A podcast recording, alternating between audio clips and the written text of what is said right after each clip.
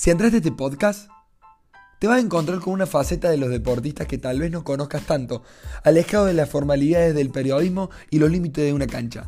Te invito a conocer el lado más humano de tus deportistas favoritos, porque a pesar de que son muy buenos en lo que hacen, son como vos, son como yo, son como todos nosotros.